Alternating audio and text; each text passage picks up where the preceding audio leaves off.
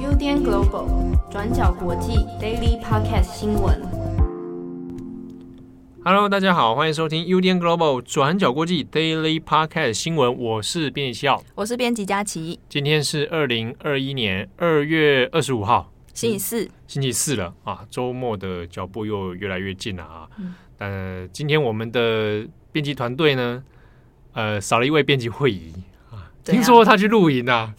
天气这么好的时候去露营，没有，他已经有先排假了、嗯、啊。那祝他露营愉快。对，可以传支照片，就是发到 IG 上跟他。你不要乱讲，到时候读者真的期待这种事情。好的，那今天二十五号，我们来跟大家讨论几则重大的国际新闻。首先，第一条，我们来看一下缅甸哦。那缅甸政变之后，情势其实还是有一些紧张的这个气氛存在哦。那尤其是在二月二十号。在缅甸的一个大城曼德勒这边，因为有出动镇压的关系，造成四名平民的死亡。那后续的相关情势变化呢，其实也让国际的舆论哦，那还有各国其实都蛮高度关注的。那大家也看到，其实近期以来，不管是欧美国家哈，包欧盟，包含美国，其实都有针对缅甸的政变以后的情势。做一些谴责，还有所谓的制裁哦，那要做一些制裁的动作。好，那也有同时希望军政府这边能够尽快释放翁山苏姬。那另外一方面是要看是在东协这方面哦，东协各国其实在因为跟缅甸的关系非常的密切，不管是地缘上面、历史方面，那东协各国呢起初的态度其实对于缅甸的状况。呃，虽然说都有做一些谴责啦，啊，那呼吁说应该要冷静，但实质上面呢，没有做出太多的一些实际沟通的动作，或者是一些在针对军政府状况的一些协调。好，但日前呢，前阵子时候先传出了印尼，印尼方面呢，希望会派出外交部长出访缅甸。然后去和缅甸军政府来做一个会谈，那这个事情原本是预计要在二十五号进行哦，但是这个行程提前被曝光了。那先前呢，其实路透社啊、一些外媒等等有些呃流出一份文件哦，说印尼有这样的一个动作，说要去派出外交部长，然后来和军政府来做一个协商，做一个会谈，那可能会针对之后的一些情势。啊，做讨论，但实际上内容是什么还不晓得。但是呢，这个事情曝光之后，其实当然有引起很多舆论的反弹，特别是在缅甸。那缅甸之所以反弹，是因为大部分这个针对军政府示威、哈反抗的这些民众呢，会认为说，如果在这个敏感的时间点，那你又派出官方的人去和缅甸军政府的人做谈判接触的话，那你这个不就等于你承认军政府了吗？哦，那那那被政变的我们，被政变的原本的这个政权又算什么？哦，那所以这个东西对于缅甸的局势来说，大家也不是很乐观。好，那虽然先前曝光了，已经有引起一些舆论反弹了，但这件事情后来怎么样了呢？在缅甸当地时间的二十四号，那印尼的外交部长还是出访了，但他们这次出访是改成不是访问缅甸，而是改到泰国，在泰国曼谷。和缅甸军政府的外交代表来碰面，这个中间呢是由泰国方面做一些协调，居中协调，让双方可以在曼谷这边来碰面。好，那先碰面之后呢，初步里面有谈论到的事情是印尼方面，好，那这个针对军缅甸军政府呢有说，诶，可以来同意做第二次的选举。啊，就就是缅甸军政府先前一直不断的强调说，先前这个选举是有有问题的，所以我们要再重新选举。好，印尼方面说，那可以来做第二次的选举哦，但是呢，需要由东协方面啊，要派出一个选举观察团啊，有等于是说有个第三方啊来做一个观察团，第三方监督的意味。好，那再来进行这样的第二次选举哦。好，那印尼方面呢，在这个会谈当中。当然，其实也有讲一些比较场面的一些话了哈，比如说他就是希望，哎，缅甸军政府能够以缅甸的国民安全啊、幸福为最优先考量好，那这个跟先前其实东协的态度是一致的。不过从这件事情里面，其实也看出，呃，这也就是因为前阵子从政变以来哦，印尼在暗中有一点比较像是斡旋的角色啊。那不过开始比较积极动作，也是因为在二月二十号之后的那个比较强烈的镇压以后，那这个比较有更多具体的暗中斡旋的存在。那这边再再提一下是。呃，现场的访问记者团里面，其实还有一个各国外媒嘛，其中一个是日本的 NHK。好，那因为日本方面跟缅甸的关系其实也算合作关系蛮深厚的。好，那尤其在东协国家里面，其实也蛮多人在活动哈。那中间所以在针对缅甸问题，有跟了不少的记者团。好，那这之中呢，有特别提到针对这一次在曼谷的会谈哦，那泰国的。方面是跟 NHK 说促成这一次的会谈，那其实是一个风向哈，那主要就是在缅甸军政府方面，这个先前军政府是没有在跟其他他国好针对这任何的政变以后的事情来做接触跟讨论的，所以这一次能够公开的，好去跟缅印尼来做接触，那一定程度上是反映了缅甸军政府的态度是。有所改变啊，甚至是有可能有所软化，那可能可以未来再跟东协进一步做讨论啊，也许要未来如果要怎么样去协商啊等等。但是呢，也正因为是这一点关系，所以让现在当地缅甸的示威者来说，其实是非常矛盾的一点哈。那因为你就是这等于在承认是东协整个东协，难道要？同意缅甸军政府的官方资格吗？好，那这样的话，那就是同意他政变是有效的。所以，他这中间里面所要去采的一些政治或外交上面的立场，其实就变得相当尴尬哦。那如果真的后续所谓的二次选举真的成立了，东协又要派出所谓的观察团，那政变这件事情到底当初应该要如何去认定？好，你要认定这个政权的合法性。那又要再怎么去同时去营救中翁山书记，这中间就变得非常多的困难度。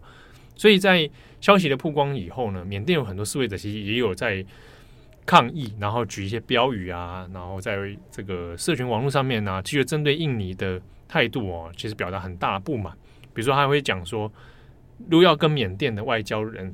外交代表来谈，那只有跟翁山苏姬谈。那因为的确是翁山苏姬先前的职务角色里面就有这个外交的部分哦，所以会觉得说你怎么可以是去跟缅甸军政府哦？那如果真的谈了，那现在示威者里面这个日后又要拿什么东西作为一个抗争的这个手段，那就变得非常的尴尬了。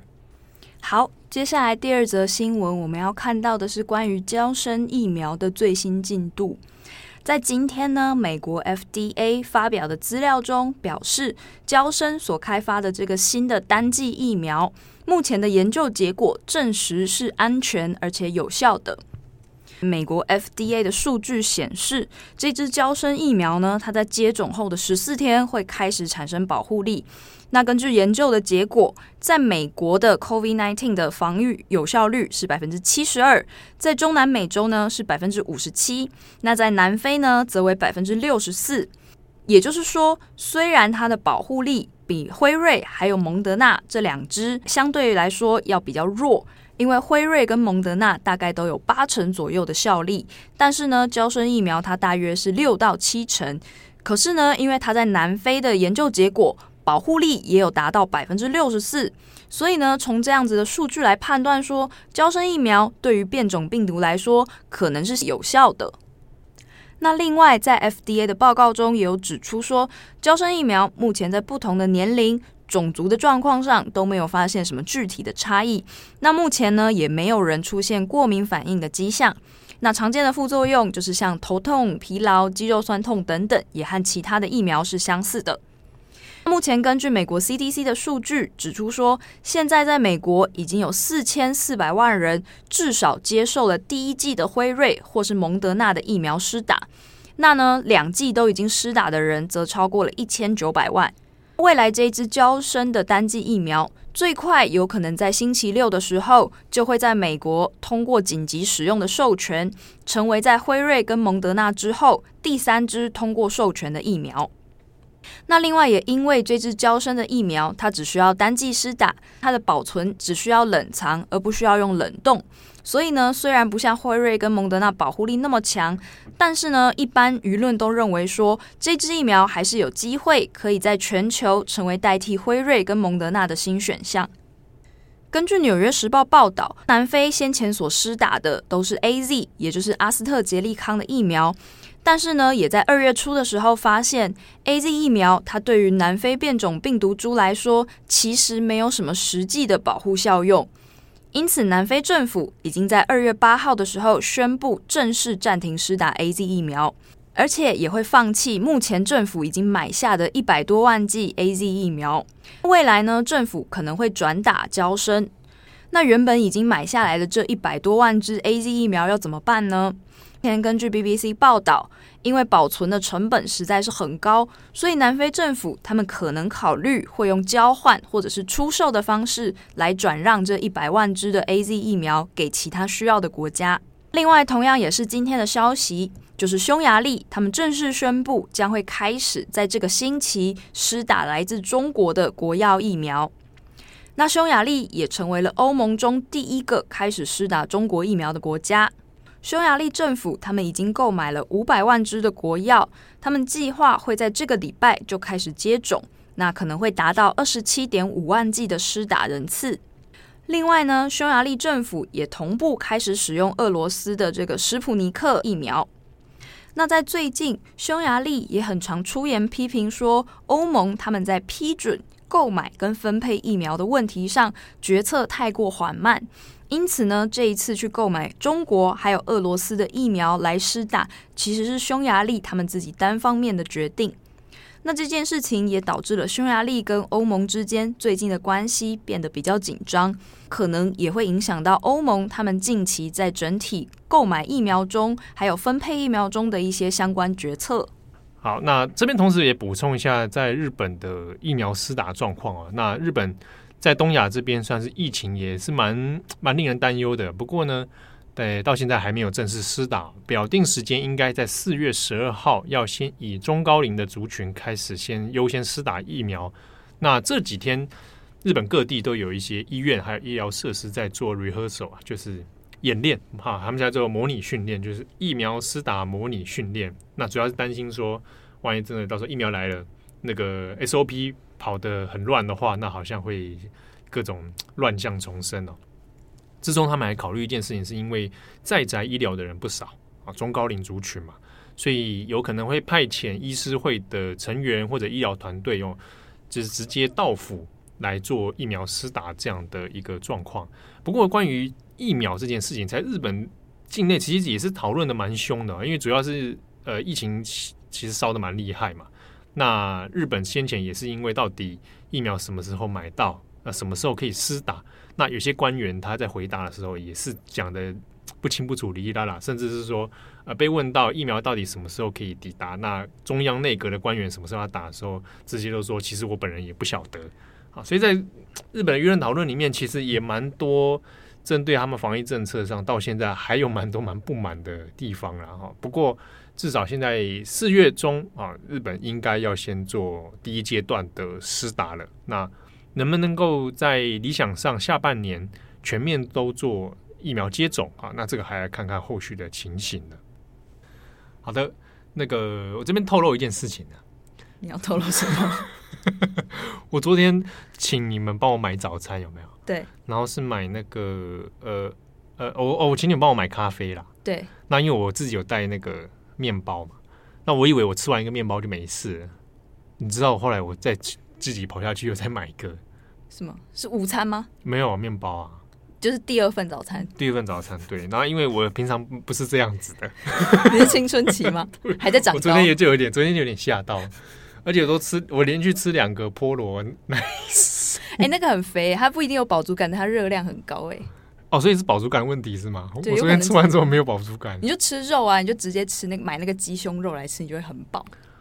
我你说一大早吃鸡胸肉是吧？好，好像健身的人，对，然后配花椰菜是吧？听起来很猛，听起听起来而已啊，实际上你你你试试看，对啊，就是最近我我的一个困扰啦，嗯，这是好微不足道的困扰，可能可能在长高吧，也也有可能哦，我第二我迎来了人生的第二次的青春期啊，想得美，想得美，好了，感谢大家的收听，我是编辑哦，我是编辑佳琪，我们下次见，拜拜，拜拜，感谢大家的收听。想知道更多深度国际新闻，请上网搜寻 Udan Global 转角国际。